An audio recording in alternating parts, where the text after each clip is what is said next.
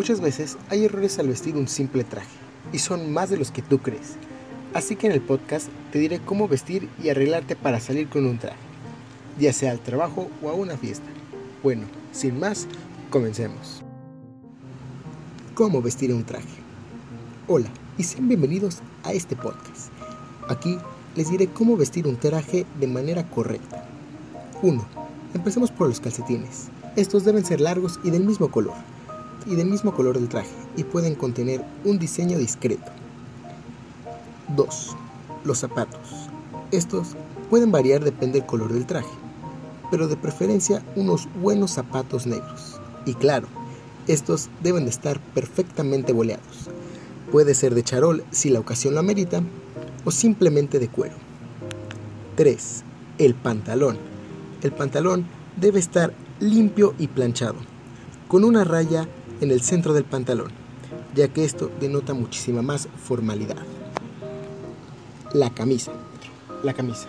La camisa debe contrastar con el traje, preferentemente que sea blanca. Una opción que no falla. Esta no debe estar sucia y también debe de estar planchada, ya que si tiene alguna arruga no se verá presentable.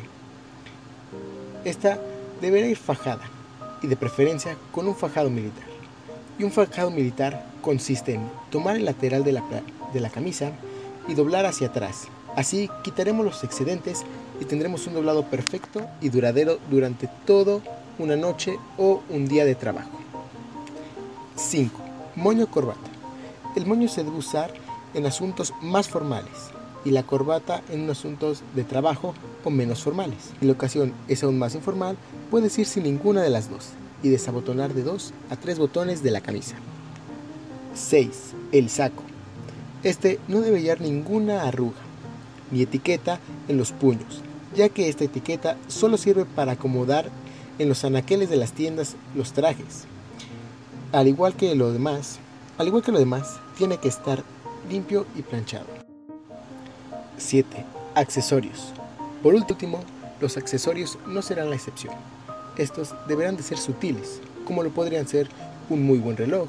Este, de preferencia, el reloj que sea de acuerdo al color de la hebilla, pero esto es opcional. También pueden ser unos anillos sutiles. Y si es de día, podemos acompañarlo con unos buenos lentes.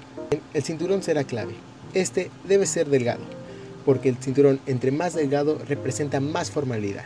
Así es que si quieres ir a una opción muy formal, tendrá que ser un cinturón delgado. Y si quieres ir algo informal, puede ser un cinturón muchísimo más grueso. ¿Qué, ¿Qué, te pareció? Espero que estos consejos te hayan funcionado. Hasta aquí este podcast. Si te gustó, no olvides compartirlo. Presento David Mistral.